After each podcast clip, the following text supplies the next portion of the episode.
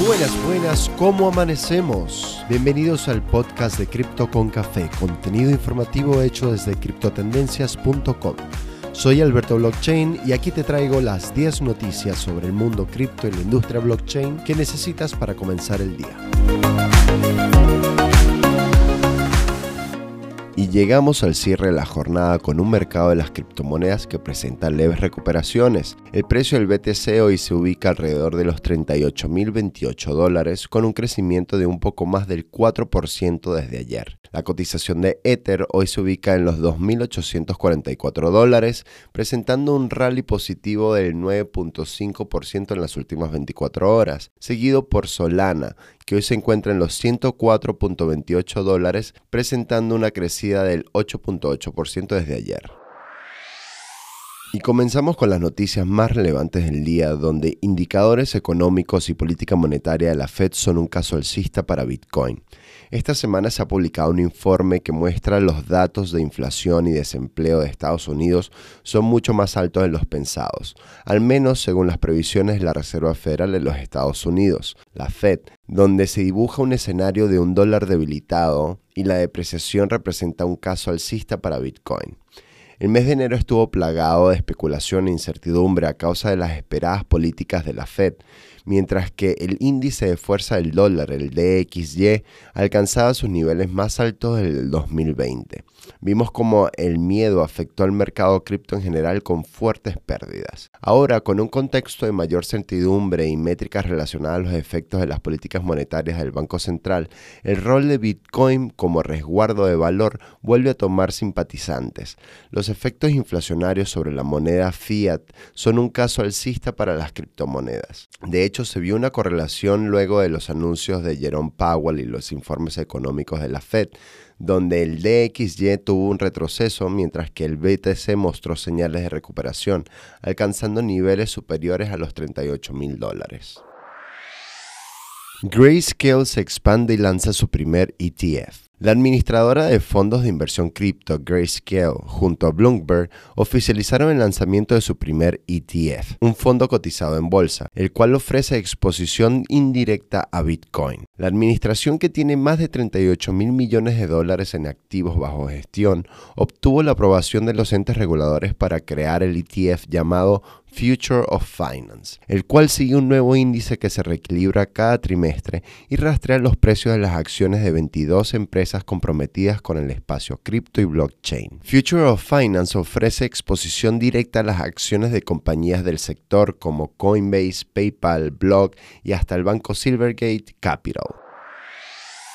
Criptomonedas estables pueden convivir con la banca comercial por medio de un nuevo sistema bancario, asegura la Reserva Federal de los Estados Unidos. A través de una publicación esta semana, la Fed analizó el potencial de los riesgos vinculados a las criptomonedas estables, enfocándose particularmente en los efectos de las mismas sobre los balances y la intermediación crediticia. El Banco Central estadounidense asegura que las criptomonedas estables pueden coexistir con la banca comercial sin impactar negativamente los balances y la provisión del crédito, solo posible mediante un nuevo sistema bancario de dos niveles, donde los emisores de los stablecoins dependerían de los bancos comerciales para mantener sus reservas. También se mencionó que el mercado de las criptomonedas y las finanzas descentralizadas son los mayores casos de uso en la actualidad para las criptomonedas estables, mientras que se ve el potencial para las mismas al facilitar los pagos y fomentar sistemas financieros más inclusivos. La necesidad de poseer reservas auditadas y transparentes para las stablecoins ha sido un punto destacado en dicho informe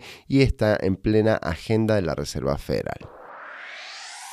Parlamento de Venezuela aprueba ley que establece un impuesto de hasta el 20% para las transacciones con criptomonedas. El proyecto de ley de reforma de impuestos a las grandes transacciones financieras determina que toda operación hecha en dólares o criptomonedas, excepto el petro, deberán pagar un impuesto que puede llegar al 20% del valor transaccional. La ley aprobada por el Parlamento venezolano está dirigida a todas las operaciones sin importar la cuantía. Ecoanalítica señala que más del 65% de las operaciones hechas en el país se realizan en moneda extranjera. es decir, este impuesto abarca a la mayoría de las personas en Venezuela. En el caso de las transacciones con criptoactivos, se requerirá que los comercios dispongan de plataformas que muestren el tipo de pagos efectuados. Sin embargo, por la naturaleza inconfiscable de los activos digitales, ningún gobierno puede saber a ciencia cierta el envío o recepción de fondos en criptomonedas.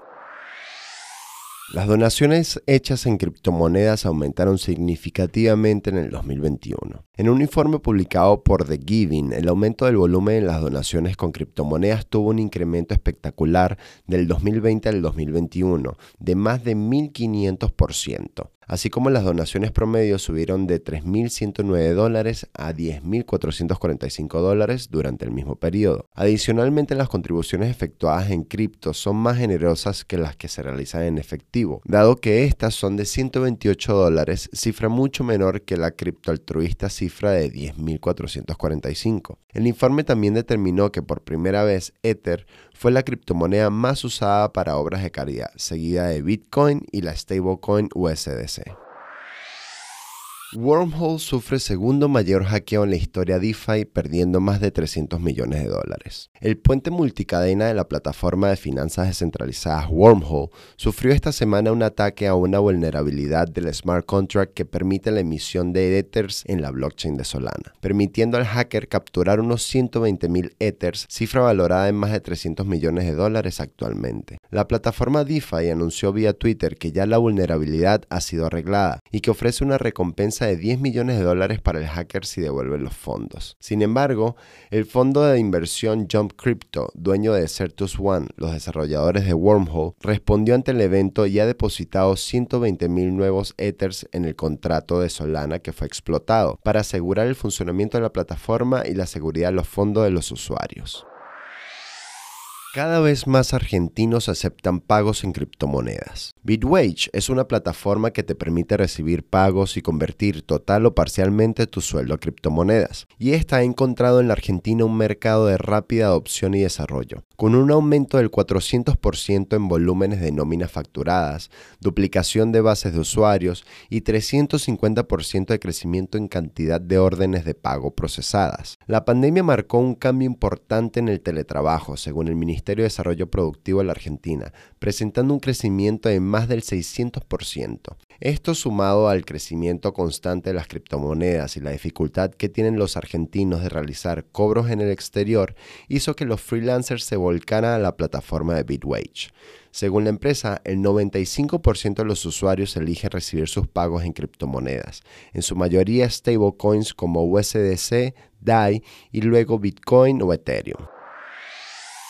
Creadores de los NFTs CryptoPunks en problemas de copyrights. Larva Labs, creadores de la popular colección de tokens no fungibles CryptoPunks, admite que fue un error haber creado una segunda versión de la colección desde el mismo contrato inteligente de la primera. Debido a una vulnerabilidad en el contrato de la primera versión de CryptoPunks, los 10.000 NFTs fueron catalogados de inválidos y las ventas en OpenSea prohibidas. La segunda versión de CryptoPunks fue creada a partir del mismo smart contract, lo que hace que no se pueda eliminar una versión sin destruir la otra. Con el surgimiento de marketplaces como LuxRare, los CryptoPunks de la primera versión están encontrando compradores y ahora se cuestiona la validez de estas piezas. Tenemos en total 20.000 CryptoPunks donde solamente 10.000 deberían ser válidos y tener los derechos de autor de las obras en sí.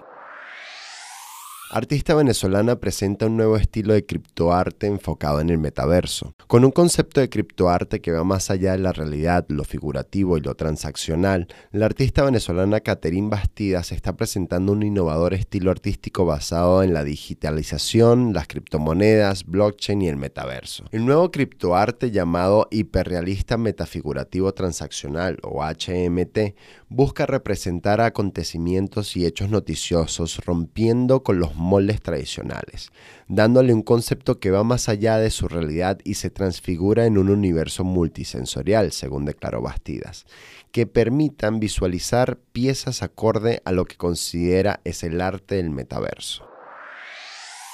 Disney busca gerente especializado en NFTs. El gigante de la industria del entretenimiento publicó esta semana una vacante solicitando un gerente de desarrollo comercial enfocado en tokens no fungibles y experiencias digitales.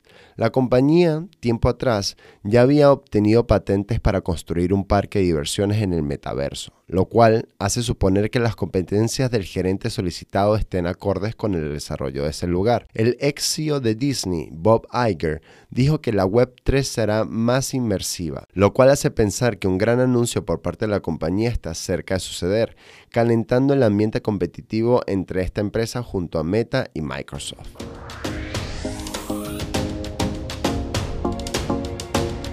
Y eso ha sido todo por hoy. Gracias por acompañarnos en Cripto con Café, tu resumen diario de noticias sobre el mundo cripto y la blockchain que necesitas para comenzar el día.